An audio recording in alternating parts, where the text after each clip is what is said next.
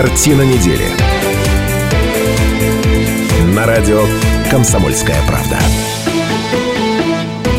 91,5 FM, эм, радио «Комсомольская правда». Сегодня не последний день рабочей недели, суббота у нас еще впереди, но, тем не менее, в пятницу каждый раз выходит наша программа.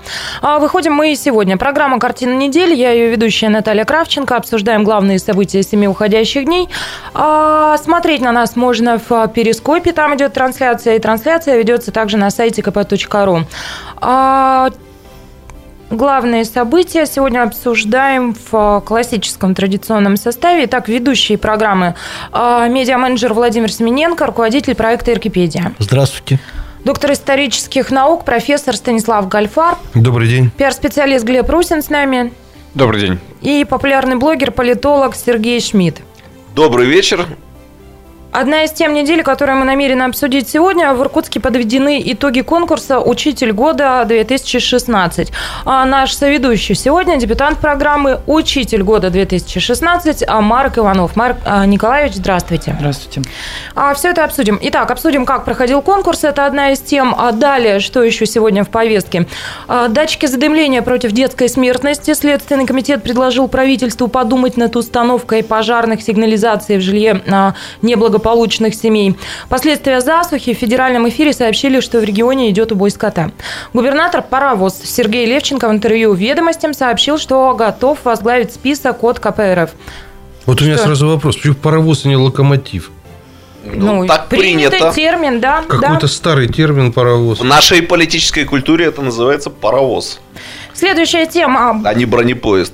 Простите, следующая тема. Байкал умирает. Болельщики футбольного клуба готовы выйти на пикет. И а, жительница Саянска заставила мужа оплатить штрафы ГИБДД, пригрозив ему разводом. Ну а вообще на этой неделе на сессии законодательного собрания руководитель Главного управления МВД России по Иркутской области Андрей Калищук а, порекомендовал депутатам сделать то же самое. Чем пригрозил, не сообщается. Ладно, поехали. А, перейдем к первой теме. Давайте знакомиться с учителем учителем года 2016 подведены итоги конкурса. И а, учителем года стал а, Марк Николаевич Иванов, учитель, а, который трудится в 23-й школе и преподает географию, биологию и ОБЖ, по-моему. Да. да все и верно. Чуть-чуть и экономику. учитывая последние события в соседнем регионе, кто его знает, может быть, это будущий губернатор. Сейчас учителей теперь назначают губернаторами. А, вот так. А нет у вас амбиций вот таких? Каждый должен работать на своем месте. Я профессионал в своем. А вы когда пошли на этот конкурс, вы сказали журналистам, что почти были уверены в победе, вы были уверены, что вы выйдете в финал. А на чем эта ваша уверенность основывалась? Традиции школы 23-й, великолепная команда, которая мне помогала, ну, внутренний настрой и мои близкие – а что движет людьми, которые участвуют в профессиональных конкурсах? Вы тщеславный человек, вам хотелось этого титула? Я бы по-другому сказал. Скажите. Хотелось бы подведения итогов 20-летней деятельности. А, для вас некая веха такая, да? Ну да. 40 а как... лет, 20 лет в школе как-то вот сложилось. Какой, э, какое учебное заведение заканчивали? ИГПИ. ИГПИ. А скажите, пожалуйста, а как так получилось, что не, несколько дисциплин разом вы преподаете? Уникально поступал в институт, закончил университет, и в один год, в 98-м, давали дипломы, в которых было прописано учитель географии, биологии с правом преподавания экономики. После этого... Экономики? Да. Географический факультет – мы плотно 4 года изучали экономическую географию и экономику, поэтому один год, в 98-м, были такие дипломы вот с такой формулировкой. Слушайте, уважаемые, скажите, пожалуйста, есть в Иркутской области перспектива с точки зрения экономической географии? Вывезем мы кризисы эти все? Мы да. Потому что... А область, а может быть, и нет.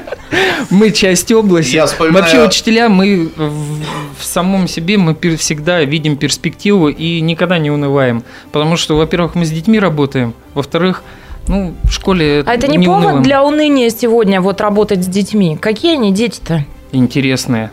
Я прошу прощения, я вспоминаю эпохальный ответ Андрея Николаевича Лобыгина в этой студии, когда я его спросил, как у нас вообще здесь будут дела-то будут дальше обстоять. Мы вообще нормально будем жить? Он сказал, жить будем нормально, но не все. Но не все, да. Ну, а как живут учителя сегодня? Нормально ли живут? Потому что очень часто мы слышим, декларируется, что а, достойная оплата труда, наконец-то, у педагогов. А, так ли это? Я бы даже сказал, нормально или как все? Если думать все время о деньгах, о заработной плате, тогда в школе очень тяжело будет. Если вы ты ответили- работаешь как профессионал и получаешь за свою деятельность заработную плату, которая, ну, требованиям отвечает, тогда да. У нас никого никогда не был кусок хлеба, который приносил большие доходы. Можно я еще один вопрос задам? Э, Я много-много лет работал, э, ну теперь уже не, по совместительству, в теперь уже не существующем учебном заведении Институте повышения квалификации работников образования и много-много лет ежегодно там занимался конкурсами, в том числе на областном конкурсе «Учитель года».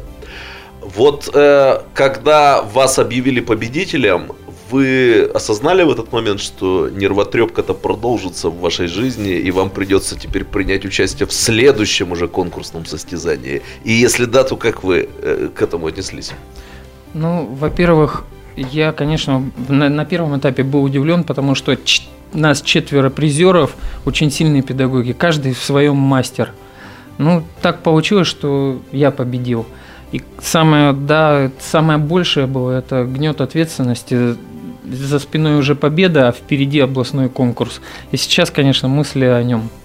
А тут как в спорте все, чемпионат города, да, победитель на область, область Округ, на... округ, город, область, Россия. Ну, будем А у болеть меня за еще вас. такой вопрос интересный. Мне интересно, а у вас сколько уроков в неделю получается вы ведете? 18. 18. Это много или мало?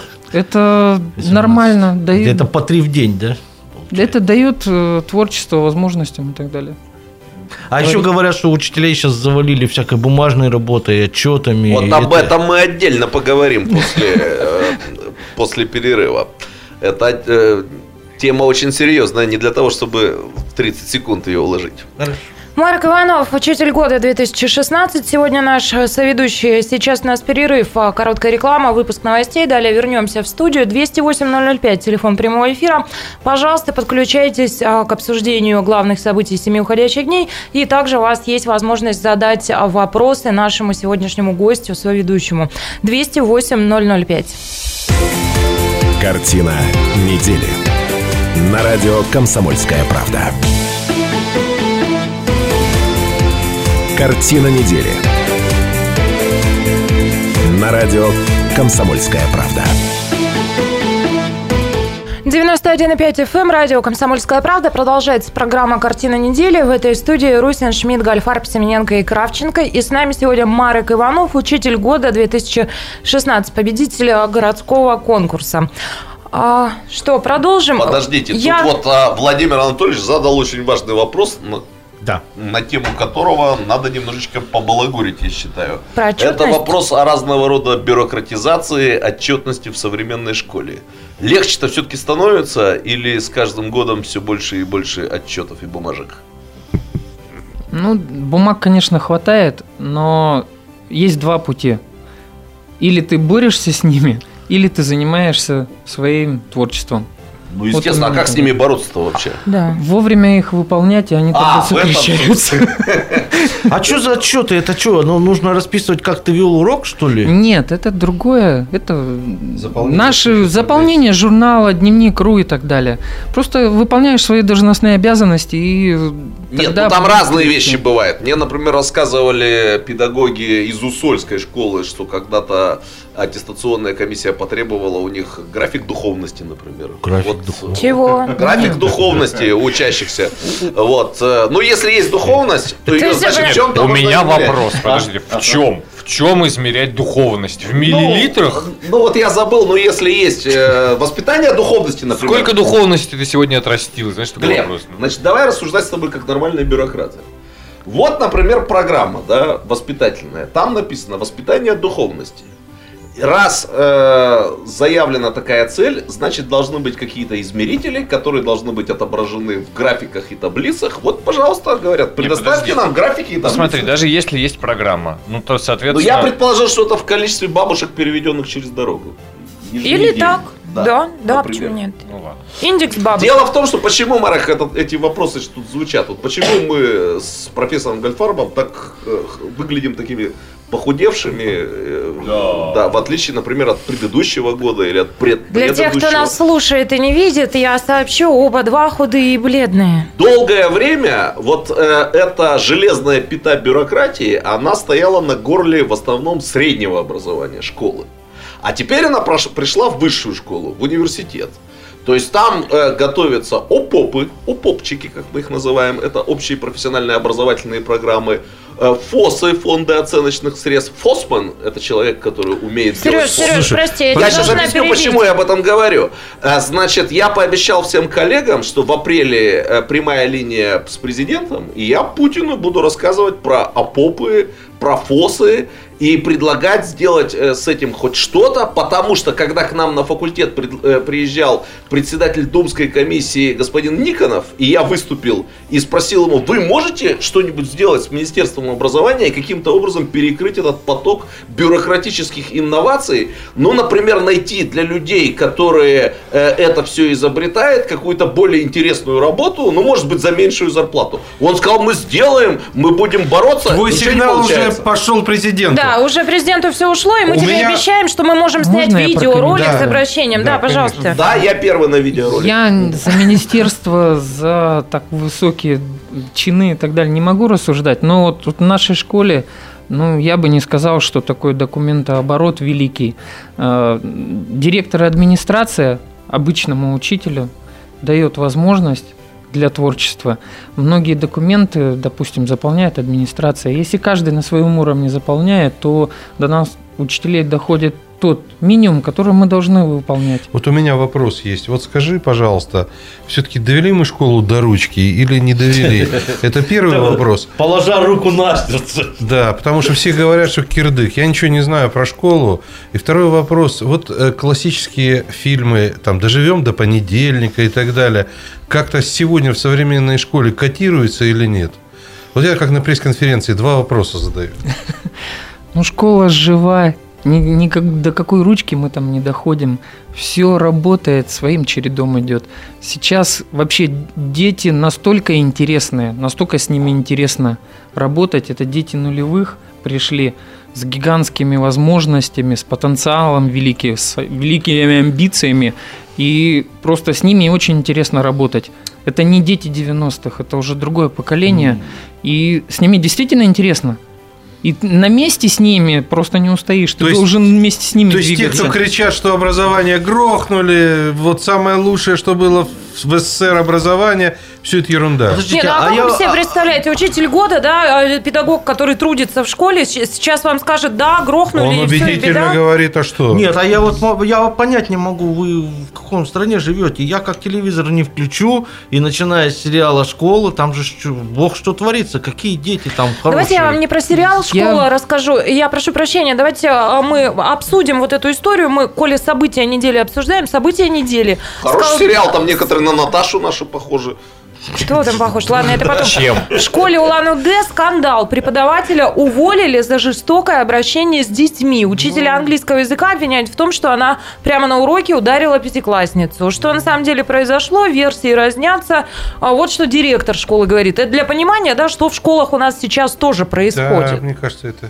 Класс довольно шумный вообще. Воспитание там, конечно, поставляло желать лучшего. Вот она сделала несколько замечаний девочке, а та как-то так отреагировала негативно. Ничего из этого не вышло. Затем она стала спрашивать задание, которое ранее вот задала на, закрепление грамматики. И спросила ее же, потому что она не работает, сидит. В итоге она как-то ее очень грубо, вот то, что действительно факт это был, матершинного слова она обозвала учительница прямо при всех. Учительница, конечно, попросила подойти к доске. Кое-как она это добилась. Она подошла, попросила извиниться, потому что же было в классе сделано.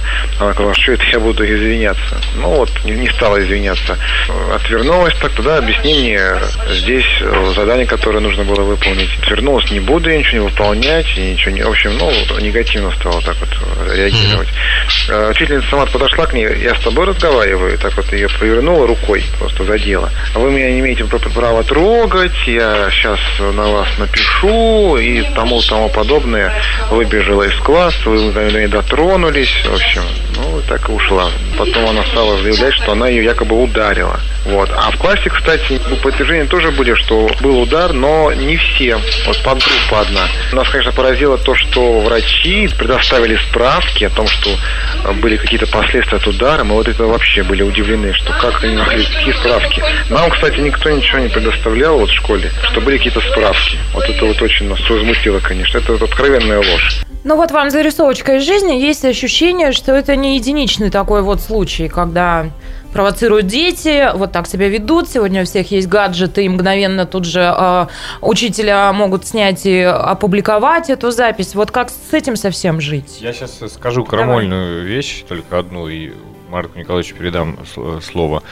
Э, пусть, пускай меня, конечно, может быть, осудят, но вот послушав директора, если это было действительно приближено все к тому, как он описывает, я, в общем, понимаю учительницу, я вот э, ставлю себя на ее место, не знаю, не факт, что при всем этом, да, хватило бы выдержки и сил не просто ее действительно развернуть к себе, а не надавать пощечин. Вот я тоже хотел только маленький штришок сказать. В той же газете «Комсомольская правда» сегодня опубликовали информацию, как учительница каким-то пятым или шестым чувством вывела всех детей из класса, который через секунду обвалился. И, да к чему? Это я к тому, что таких ситуаций множество. Там вот плохая ситуация, учитель такой, а здесь хорошая ситуация, Подождите, учитель такой. Но... Профессор, вы мы... сейчас себя хорошо чувствуете? У нас все в порядке? Я просто, я, я просто о том, что не надо... Ничего типиз... не обвалится. Да, вы дайте договорить, ага. профессор в здравом уме. Э, не надо все время типизировать по поводу какого-то одного конечного случая. Мы сейчас случая. не пытались демонизировать учителей вот всех поголовно, как представителей профессии. Тут вопрос вот в чем. А вы говорите, что прекрасные дети нулевых, да, сейчас, у которых амбиции, у которых потенциал, возможности и так далее. Но вместе со всеми этими амбициями вот того беспрекословного какого-то уважения к учителю наверняка уже нет. То есть под сомнение авторитет учителя сегодня ставят, и нередко. Поэтому я прошу вас как-то это все прокомментировать. Ну, ту конкретную ситуацию комментировать. Нет, не конкретно, это... нет, конечно, не эту я ситуацию, могу а... говорить то, что в моей школе. Ну, мне, может, везет с руководителями школы, с коллективом, э, с теми детьми, с которыми я работаю. Я все-таки работаю в лучшей школе города Иркутска. По итогам мы, школа заняла первое место как обра- лучшее образовательное э, учреждение города. Также в ну, лучшей школе... Да, сейчас. Э, в этой же школе лучший учитель, и в этой же школе лучший спортзал и лучшие физкультурники города как бы вот так триедино. И дети у вас сплошь вежливые, учителей не Нет, провоцируют? Э, конечно, и провоцируют все, но тут другая... Вот я не воюю с ребенком за свои амбиции, за свое я и так далее. Я просто ежедневно доказываю им своим интеллектом, своим воспитанием, что есть другие ценности, есть другой вид учителя и так далее. А они уже идут за мной. Марк Иванов, учитель года 2016. А, будем переживать и болеть за вас на следующих этапах этого конкурса. Спасибо огромное. Короткий перерыв, а, реклама, новости. Мы вернемся в студию. Оставайтесь на 91,5 FM. Эм. Картина недели. На радио «Комсомольская правда». Картина недели. На радио «Комсомольская правда». Картина недели на радио «Комсомольская правда» продолжается. Обсуждаем главные события семи уходящих дней. следующая тема у нас в повестке. Губернатор Паровоз Сергей Левченко в интервью «Ведомостям» сообщил, что готов возглавить список от КПРФ. Действительно, на этой неделе вышел довольно большой материал. Это даже не огромное интервью, просто огромное интервью губернатора Сергея Левченко. И а, есть там вот такой момент, я сейчас себе позволю а, коротко прям вам за, за, зачитать тем, кто не видел этот материал. Вопросы и ответы. А, спрашивает журналист, скоро выборы в Госдуму. Вы возглавляли областной список КПРФ последние 20 лет. Кто теперь его возглавит? Думаю, что я, отвечает губернатор. Губернатор пойдет паровозом списка, изумляется журналист. А что тут удивляться, говорит губернатор. Что у нас в России такого не бывает? Но обычно это выборочные практики, присущие э, Единой России. Будете брать отпуск на время выборов? Конечно, возьму, соглашается губернатор. Вы уже, видимо, обсуждали эту идею, например, с Татьяной Вороновой и начальником управления президента по внутренней политике. Нет, не обсуждал, говорит губернатор, но если региональный список могут возглавлять губернаторы единороссы, то буду возглавлять и я. Первая А мысль, которая почему у с меня... Татьяной Вороновой должны это обсуждать коммунисты, кто у них А список потому что у нас должен- вертикаль власти. А. Это, это раз, а во-вторых, речь идет о... Ой, слушайте, Я когда Володя, прочитал-. Сейчас, Сережечка, очень быстро. Слово А, сказать журна-. Сейчас, извините, пожалуйста. А журналист говорит, может быть такое, что из администрации президента придут и скажут, Сергей Георгиевич, делать этого не стоит. Надеюсь, не скажет, говорит губернатор. И как тогда будете обеспечивать явку и голоса за Единую Россию? Неправильный вопрос. Я буду обеспечивать законность. Все, давайте. Да я прошу. короткую реплику хотел сделать, пока мысль не убежала из головы, они же быстро у меня убегают. Эм, А, ну, они к тебе Прямо. и возвращаются быстро, Цок-цок, прибегают. цок-цок, Да, да, цок-цок. да. Я когда читал это интервью, там, вы что, правда пойдете паровозом? Ну да, что такого, я про себя думаю. Ну, наверное, конкуренты, я не знаю, тут Единая Россия могут делать слоганом своей компании «Постой, паровоз». Не стучите колеса. Вот, если захотят заплатить за этот слоган, пусть присылают комсомольскую правду, коллеги поделятся. Ну ладно, А это... Комсомольская правда им немного должна. А, Пиарщики а, Левченко разрешили нам использовать его слоган, который, с которым он шел на выборы «Услышу голос каждого». Мне кажется, отличный вариант для радио. Вот мы подумаем а, его внедрить. 208-005, телефон прямого эфира. Услышим голос каждого. Я хочу сказать вообще про это интервью. Если кто-то не читал, почитайте. Вне зависимости от своих политических убеждений. Это я сейчас не здесь присутствующим, а слушателям. Тут, конечно, все читали, наверное, даже. Да? Так. А, почему оно интересно? И все-таки то, что это ведомости, ребят, сразу как бы, ну, вот прям читаешь и понимаешь, круто. Потому что это не дежурный а, набор вопросов, как обычно, а, то есть обо всем и ни о чем. Чувствуется, что журналист реально подготовился. Он понимает, он знает наши местные реалии, и, и, он задает вопросы по существу региональной жизни. Это первый момент. Второй момент, который меня немного удивил, это очень, ну не очень, может быть, но какая-то довольно бурная реакция со стороны а, структур э, Исленда на то, что на самом деле в этом гигантском интервью может быть, и была какая-то там неточность допущена, э, по крайней мере, Исленд так утверждает. Но во всем гигантском интервью Левченко сказал про Исленд там буквально два предложения. Ну и стоило ли, сказать... Я, мне кажется, что вот это бы и прошло незамеченно на самом деле, потому что «Ведомости», прямо скажем, это не то издание, которое в Иркутской области читают все. Стоило Пожалуй. ли раздувать вот из мухи слона, не знаю, не уверен. Ну, коллеги, ну там же не из муки слона. Когда тебе говорят, э, а ты считаешь, что это по-другому, то последовал ответ короткий, не в таком э, объеме, конечно, как ведомости дали. Тем более невыплата заработной платы – это слон, а не муха. Ну, и в нашем регионе, к тому же, так сложилось, принято комментировать э, реплики, Ну, да. асимметричные ответы, да, все вы это помните? Асимметрично. Я хотел бы- Мы, Не без мы регион асимметричных ответов. Я хотел бы обратить внимание на следующее, что судя по этому интервью, а, как бы находит место то, о чем говорили во время выборной кампании. А именно. Ну, а именно говорили о том, что, возможно, губернатор уйдет в Государственную Думу, и поэтому он, по идее, должен принять участие в выборах. Я же сейчас не говорю, что он пойдет, я говорю о том, что говорили, пока как бы вот прогнозы э, сбываются. Мне показалось, что интервью готовилось. Вот это не такое, не- тут я могу тебя поддержать, это не спорадический разговор.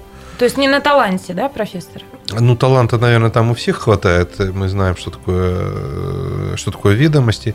Но мне кажется, что это было такой подготовленный, подготовленный текст, то есть над ним размышляли. Ну, я так и плюсы и минусы, если позволите, впечатление от интервью тоже прочел, два раза даже прочел.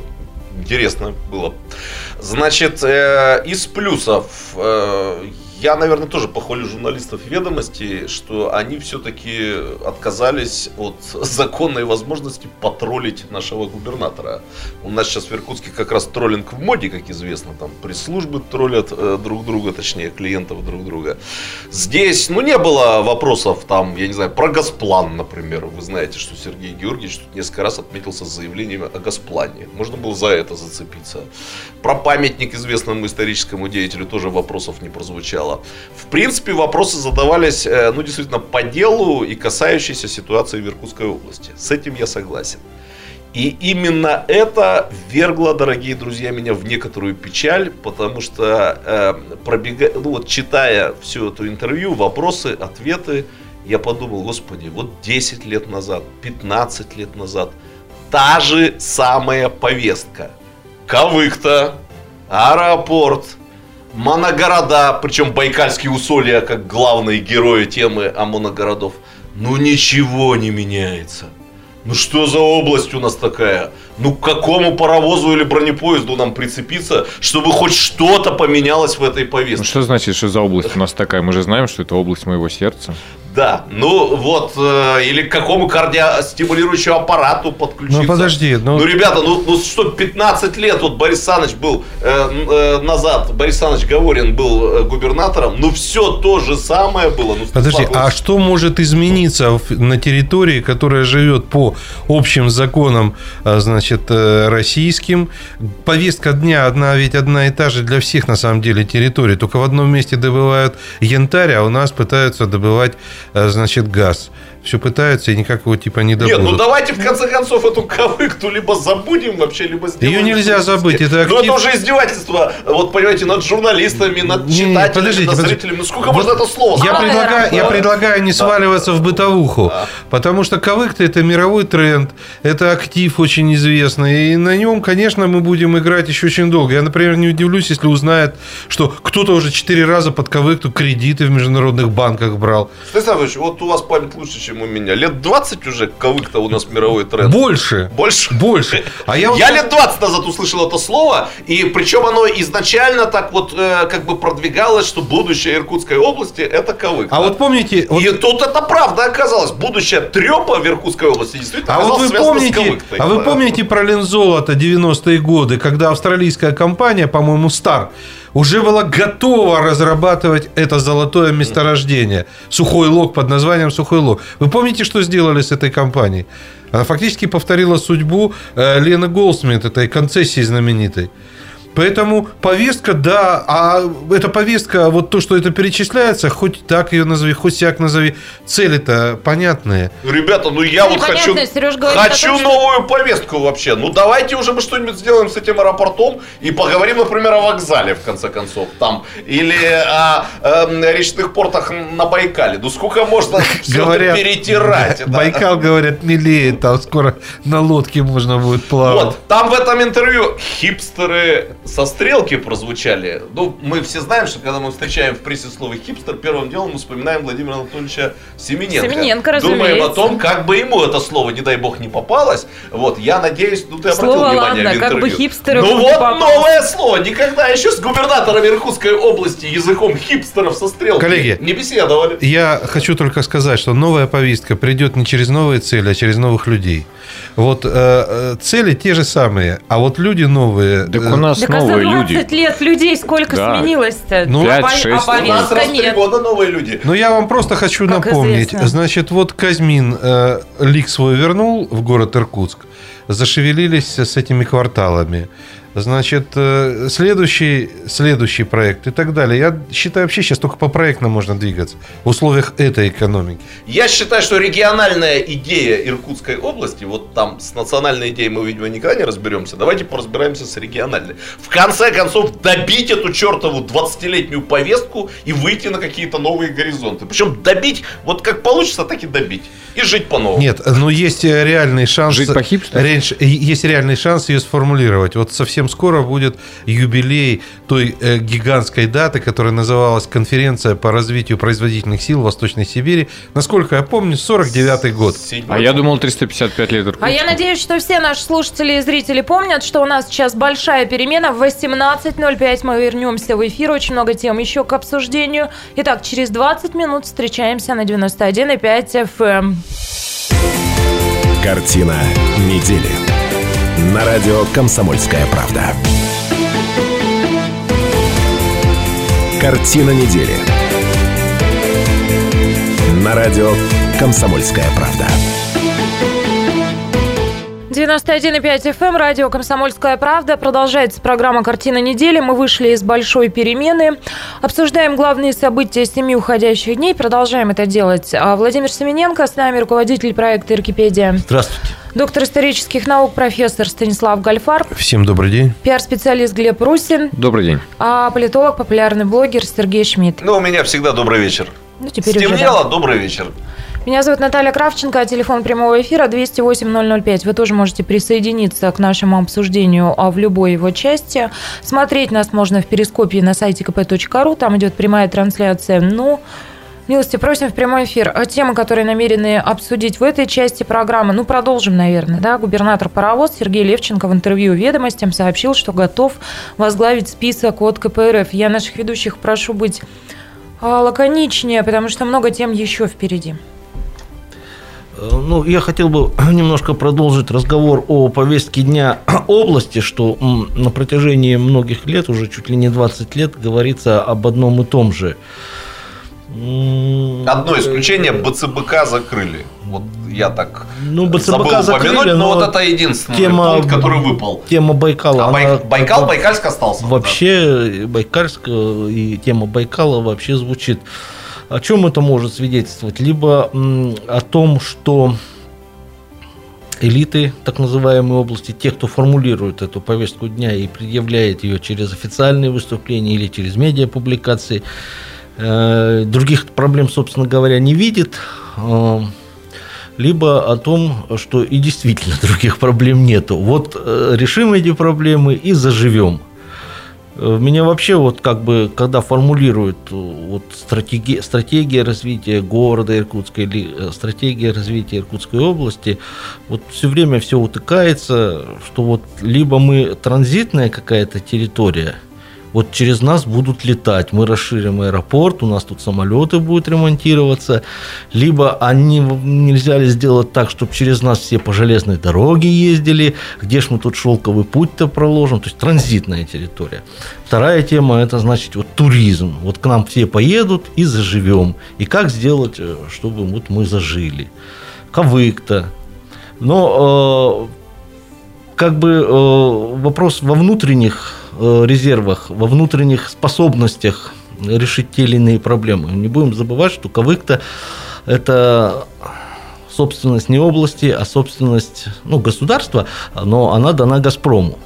И Газпром будет решать, когда распечатать эту Кавыкту, а не мы тут в области. Понимаете, если вот у нас с нефтью немножко другая ситуация, там конкуренция, и э, выросла Иркутск нефть, да, компания выросла. Иркутская нефтяная За- компания. Да, Иркутская нефтяная компания, э, извините, Иркутская нефтяная компания, она за достаточно короткий срок очень, очень сильно выросла, да, и ее руководители чуть ли там не в списки Forbes попали Э, то с с газом немножко другая ситуация, не мы решаем. Так же, как и с аэропортом, есть ли у нас внутренний потенциал самостоятельно решить эту проблему?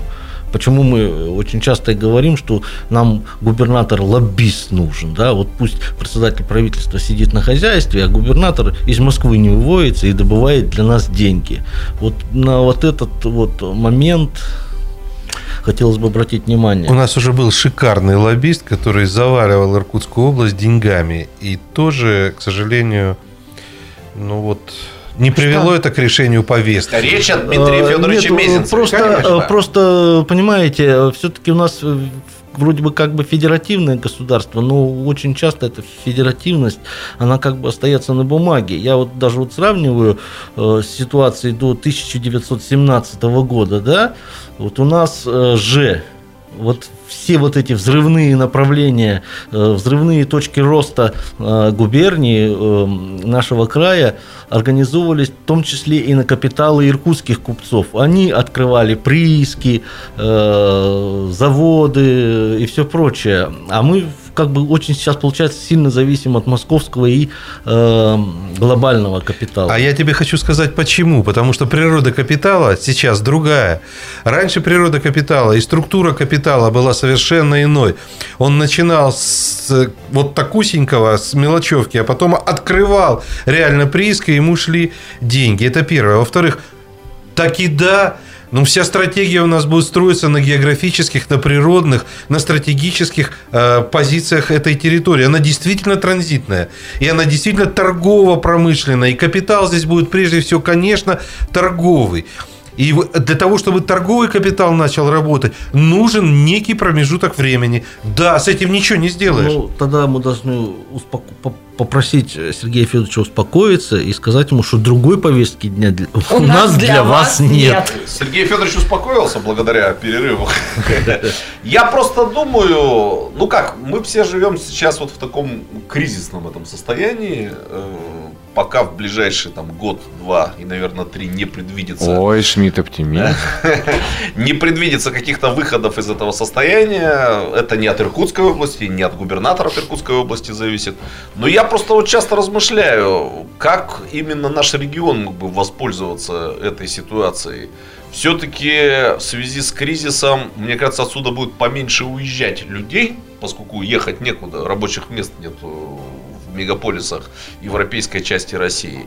Вот. При этом э, рабочая сила здесь все-таки как-то подешевле, чем э, в тех же самых мегаполисах.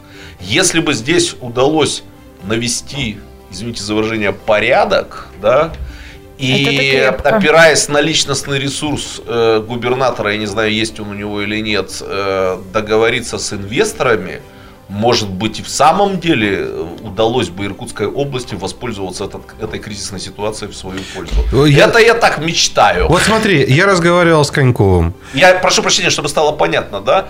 Э, У меня ощущение, что все эти кризисные дела и вот эта вот новая холодная война, в которую мы вступили с Западом, она может быть как-то и действительно выигрышна для сибирских регионов. Вот только надо уметь этим Вот воспользоваться. смотрите, Ага. друзья мои, значит, ну, ну, известно, э, это банально, что Иркутская область самая лесистая. Значит, э, я так по наивности говорю, так пора продавать уже не круглое бревно, а пила. Он говорит, так, 20 лет об этом говорят тоже. Спокойно. Это тоже в повестке. спокойно, говорит он, сейчас на каждой деляне стоит пилорама, уже никто практически бревна не везет. Все везут пиленный лес. Да Ну, ладно. Спокойно. Ну, мы не, ви- ну, не будем сейчас Да говорить о- видим. о, тех лесовозах, которые мы видим. Мы же еще не видим многое. Что ночью проходит, что А проходит. что же они ночью-то проходят А, тогда? потом, а вот сейчас я до этого дойду. И я ему говорю, сколько Не можно... сейчас. До этого мы дойдем а, через 4 минуты. Реклама, новости. Вернемся. Картина недели. На радио «Комсомольская правда». Картина недели. На радио «Комсомольская правда». Картина недели продолжается. В этой студии Шмидт, Гальфарб, Семененко, Кравченко и Русин. Ну и профессору Гальфарбу передаем мик- микрофон, потому что в предыдущей части программы вдруг внезапно он дал нам понять, что он знает все про лесовозы, лесопилки, лесорубов. Прошу вас, профессор. А вот твоя подводка, это напоминает мне э, «Голос Америки» и Помните это стихотворение «Ехал Ваня на коне», и что потом «Голос Америки» из этого сделал? Мы голос Америки. Я не немножко, слушали? я немножко, э, э, я, да его сейчас неинтересно слушать. А, Я немножко не про это говорил. Сдал себя профессор Гальфарб. А, значит, э, вот э, в беседе с человеком, который знает о лесе не понаслышке, потому что во многом это и был его бизнес, он сказал следующее. Решить лесную проблему достаточно просто. На это должна быть воля одного единственного человека. Ну, значит, всё. Ну, на значит, деле, речь, да. Речь- президента речь, Владимировича? речь идет о губернаторе. Потому Пониже. что, потому что на самом деле э, ситуация э, такая, что все знают, где пилятся, все знают, где рубятся, кто рубит, кому это принадлежит и так далее. И как это вывозится все. Слушайте, но на самом деле все вот, вот все знают, где в Иркутске, например, нелегальное казино есть. И чё? Ну, И- сколько лет уже все знают? Но, Я не знаю. Я тебе за эфиром Да. скажу. но э, сейчас... Сотрудница нашей радиостанции Евгения Дмитриева, ведущая, поехала в салон красоты и ошиблась дверью и случайно попала в игровой салон. Женя, она склонна к сутяжничеству, она такая вот, она без внимания все не оставила, и она написала заявление в полицию, и теперь с любопытством наблюдает, чем дело закончится. Но пока ничего. А, Вот, поэтому я, например, тоже абсолютно уверен в следующем. А, Если воля будет, э, то с лесом порядок наведут. Потому что здесь уже и со спутников все видно, и с воды, и с моря, и отовсюду, все известно. Но кто-то когда-то в свое время закрыл таки Шанхайку. Была воля проявлена, и Шанхайку закрыли. То же самое, я думаю, и здесь. Профессор, вы сегодня прекрасный, вы держите такие паузы, так выстраиваете Этот драматургию. человек, Хочу вам который сделать закрыл комплимент. Шамхайку, он же теперь за лес отвечает. Закроет Ну, лес. может быть, его специально туда отправили? Слушайте, я вот еще что хочу сказать по поводу транзитности и прочего. В маркетинге есть такой э, э, закономерность такая, когда у тебя есть несколько продуктов, и один из них получился удачный. Удачный, у него хорошо идут продажи. Но вот на мой гуманитарный взгляд, что бы я сделал?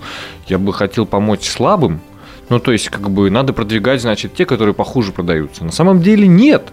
Надо вкладывать весь бюджет в тот продукт, который продается хорошо. И к черту все эти побочные там тарифы, не Вместе с знаю. там, и прочее. Вот но- не, не- не надо. Вот это приносит прибыль, это и продвигает. Так вот, с этой же точки зрения не надо, мне кажется, никаких там комплексов по поводу того, что, ох, мы транзитные, э, не к нам едут, и через нас едут.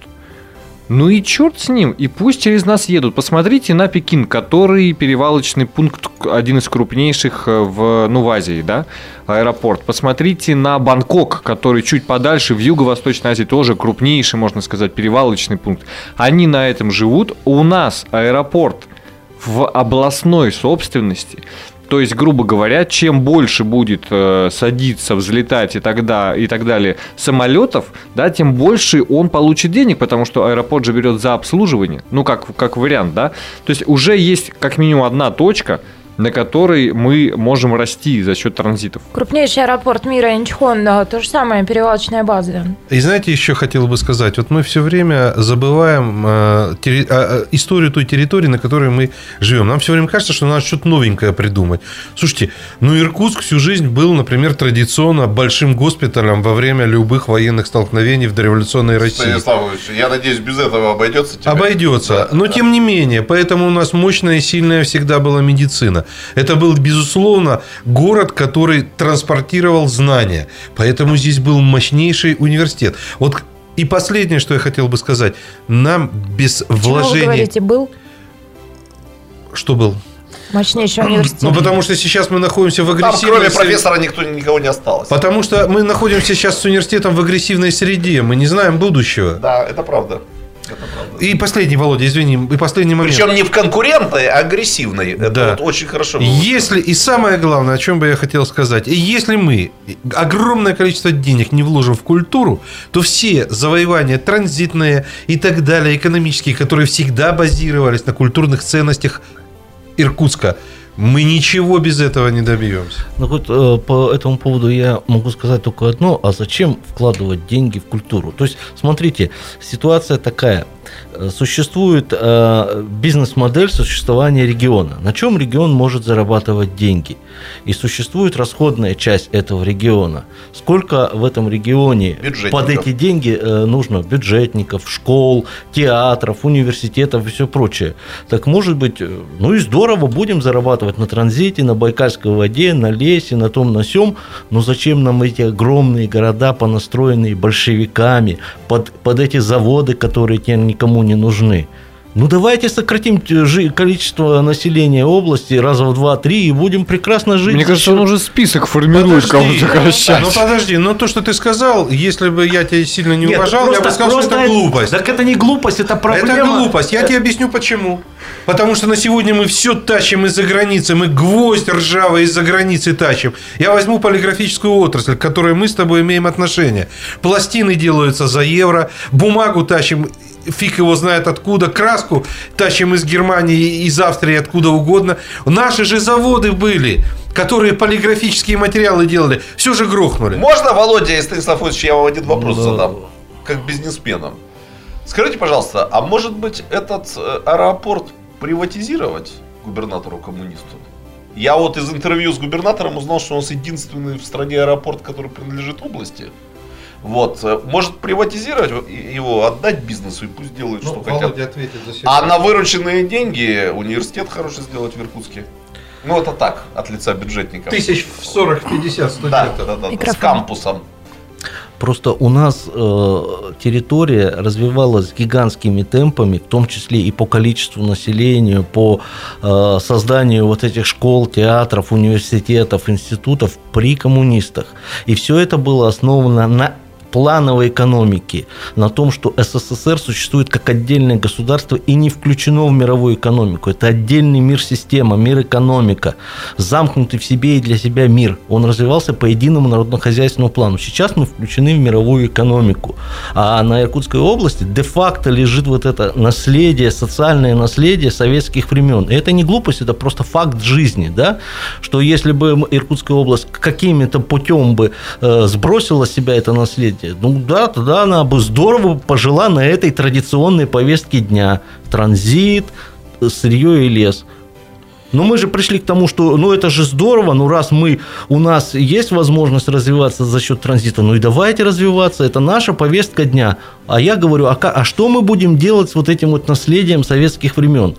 для того, чтобы его содержать не за счет московского бюджета, не за счет трансфертов или э, платежей из Москвы, а за счет Э, э, экономики своего региона, то тогда, конечно, наверное, транзитности это недостаточно. Это не решит проблемы. Я глубоко уверен, что, например, в том же Усоле, если бы там все не стырили, то этот э, фарм-кластер, он просто необходим. Вот считайте сейчас, у нас нету ни, никаких лекарств практически, все из-за границы тащим. Но в советское время там работал этот самый фармкомбинат, мы все могли нужное получать. Ну так я... давайте вернем Советский Союз, советскую экономику, и будет там фармкомбинат. А я не знаю, вот э, не обязательно называть э, э Советский Союз, переносить на Россию название. КПРФ же вернули к власти в отдельно взятой Иркутской области. Вот проблема-то заключается в другом. Просто фармкомбинат, он, если это самостоятельный субъект хозяйствования, коммерческий, частный, то он существует на рынке. И он не может быть построен только для того, чтобы в иркутских аптеках продавался его продукт. Конечно. Он рассчитан на мировой рынок. Конечно. на мировом рынке действуют такие акулы, которые его просто съедят и выплюнут. Конечно. И, и, и более того скажут, а зачем вам в Усоле там комбинат? Надо изобрести Виагру на основе рачка и Подождите, подождите, и, и подожди, Сергей. Э, вот мы же только что сказали, Кавык-то не развивается потому, что это не входит сейчас в планы э, Газпрома. Газпрома. Да. Если строительство комбината, э, фармкомбината в Усолье сейчас не входит в планы игроков рынка фармакологической продукции в мировом масштабе, то он там и не будет построен. Слушайте, ну только давайте дурака не валять. Кавык-то не развивается по одной простой причине. Нету потребителей. Нету потребителей для такого объема здесь внутри. Вот если вы от Кавык трубу на Саянск провели, где, где мощный Саянск химпласт, а потом бы в Ангарск провели, то тогда бы появились потребители. Бурятию еще говорят. Ну, да. да куда бы куда угодно. Тогда бы Кавык-то распечаталась. А сейчас мы хотим, чтобы у нас распечатали Кавык-то. Зачем Газпрому это надо, если Давайте запретим нет? использовать это слово Кавык-то на 5 лет вообще. Ну, 20 лет говорим о нераспечатанной Кавыкте. Давайте 5 лет о А Удакан? Вообще. вообще для чего бабу Удакан хорошее слово. Удакан. А сухой лоб? Старое забытое слово. У ведущих Удакан. программы есть 4 минуты для того, чтобы вспомнить и другие хорошие слова. И с и этими хорошими словами через 4 минуты мы вернемся в эфир. Оставайтесь на 91,5. Картина недели. На радио «Комсомольская правда». Картина недели. На радио «Комсомольская правда». 91,5 FM. Картина недели продолжается студии Шмидт, Гольфарб, Семененко, Кравченко и Русин. Кто а, все эти люди? Кто все эти люди? Ну, постоянно наши слушатели а, к их, сожалению, знают. Их, к сожалению, знают. А тем, кто случайно на волну наткнулся, переключайтесь, не задерживайтесь.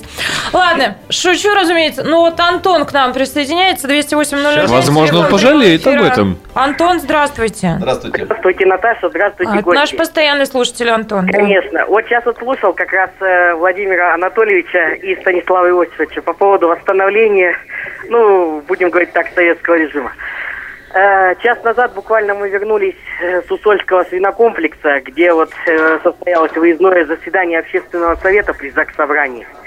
Но что хочу сказать. Это вот как раз пример отдельного взятого коммунизма, где предприятия до сих пор с красными флагами, а предприятия образцово-показательного содержания – где высокие зарплаты и стимулирующие надбавки, ну, соответственно, помощь всем работникам. Антон, что сейчас начнется, я даже не знаю. Хотела их ув- увести уже от этой темы, вы меня вернули. Спасибо. В общем, Спасибо, я, Антон. я Пожалуйста, тоже, я тоже считаю, неважно, с каким флагом ты ходишь, главное, чтобы там не было черепа и костей на этом флаге. с каким флагом ты ходишь, Слушайте, это но- важно. Ну и свастики.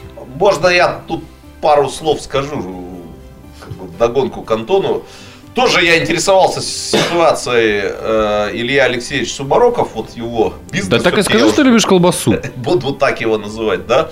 Вы знаете, судя по тому, как я понял, это действительно уникальная экономическая структура, в которой удалось э, решить проблему, которая вообще-то коммунизмом традиционным не, не была решена, проблему халявщика. Там халявщиков и бездельников э, и пьющих людей нет на Я этом тебе, еще, я тебе еще напомню, что рядом стоит такое же уникальное производство под названием Белореченская птицефабрика. Да, они Там там, же самое. они там в контрах ра- находятся при этом. В конкуренции. В конкуренции, да-да-да, в конкуренции, да.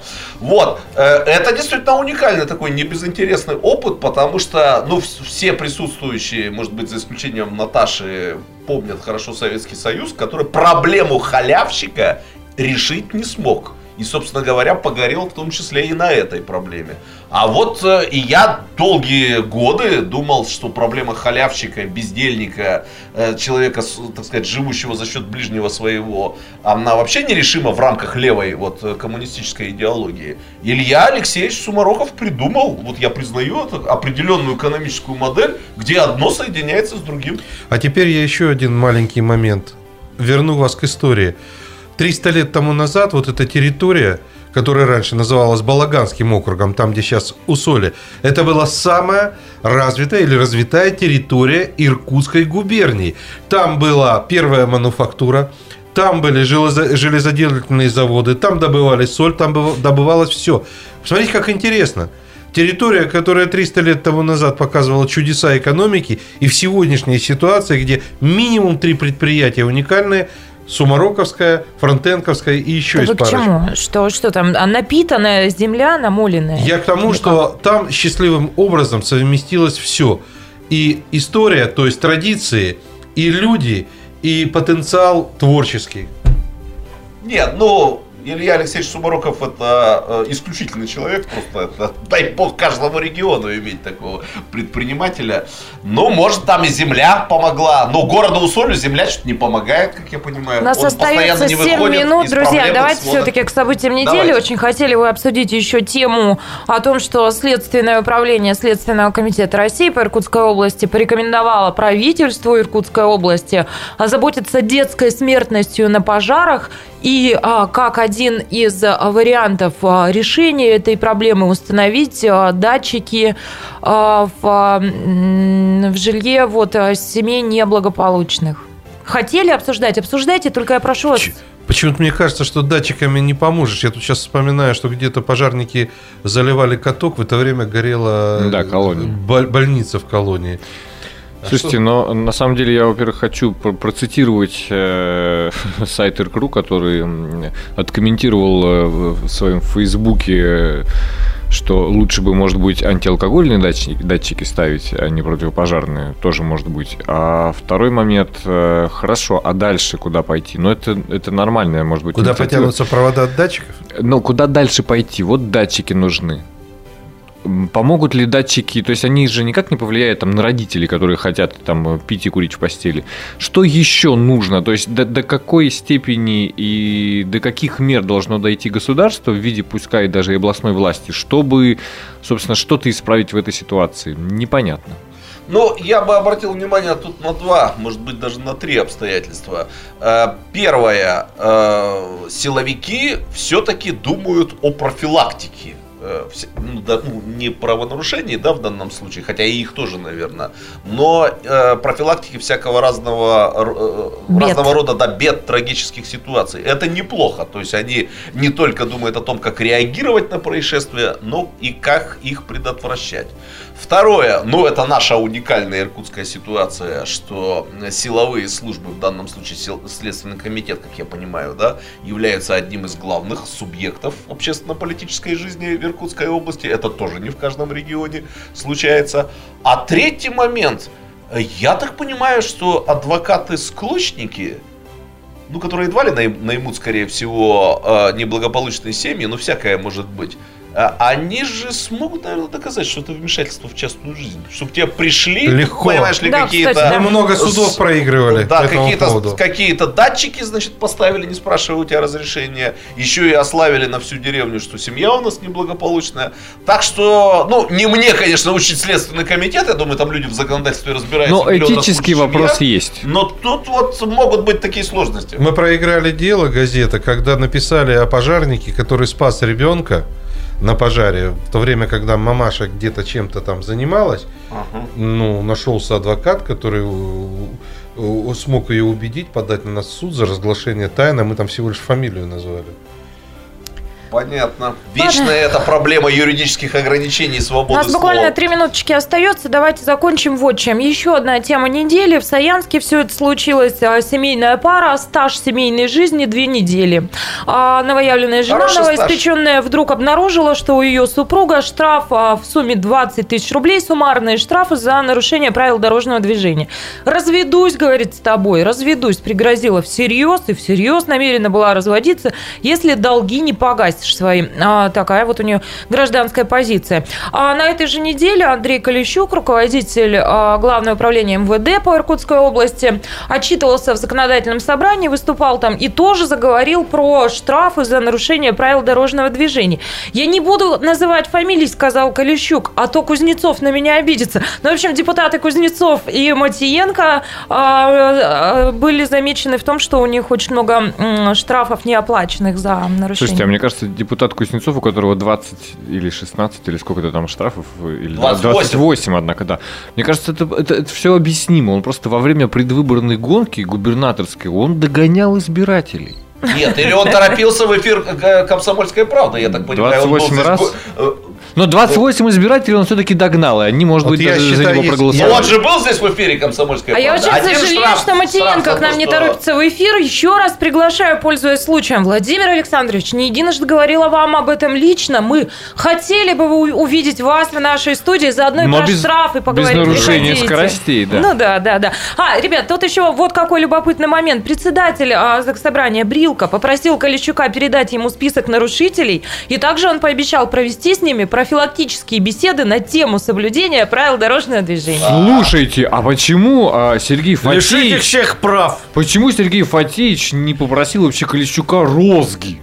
Ну, мне кажется, логично. Список дать и розги приготовить. А я вот подумал, коллеги, а не случайно в Иркутской области, может быть, Следственный комитет является участником, так сказать, процесса. Активным Да. субъектом, А ведь- участником, а- субъектом. А ведь многие, многие десятилетия и пятидесятилетия Иркутской губернии управляли генерал-губернаторы. Ну, историк с нами в студии, да, э, есть издержки, есть побочные от этого, поэтому вот так. А мне просто любопытно, вот как Брилка посадил перед собой Кузнецова и Матиенко и говорит, ай-яй-яй, да? ну как это? Бамбуковая И розги достает все-таки. Что ты все с розгами? Ладно, давайте резюмировать. Розги это европейский метод. Мы в Азии, у нас бамбуковая Уважаемые палка. наши слушатели, зрители, уважаемые иркутяне, я хочу вас пригласить завтра вечером на стадион Труд. Обратите внимание, вечером будет игра, потому что суббота рабочая. Енисей к нам уже приехал позавчера. Но вы понимаете, что нельзя не прийти на стадион. Если ты любишь русский поддержать- хоккей в первую лигу, гони Енисей. Вы знаете, какие у нас сложные отношения с Енисеем, поэтому мы там будем нужны. Мы должны прийти их поддержать, потому что в этом сезоне мы летим Енисею со счетом 1-9 и со счетом 3-8. Посмотрим, какой счет будет завтра. Ну и я бы очень хотела от имени «Комсомольской правды» поздравить главного тренера нашей команды. У Евгения Ирахтина сегодня юбилей 50 лет. Мы с большим уважением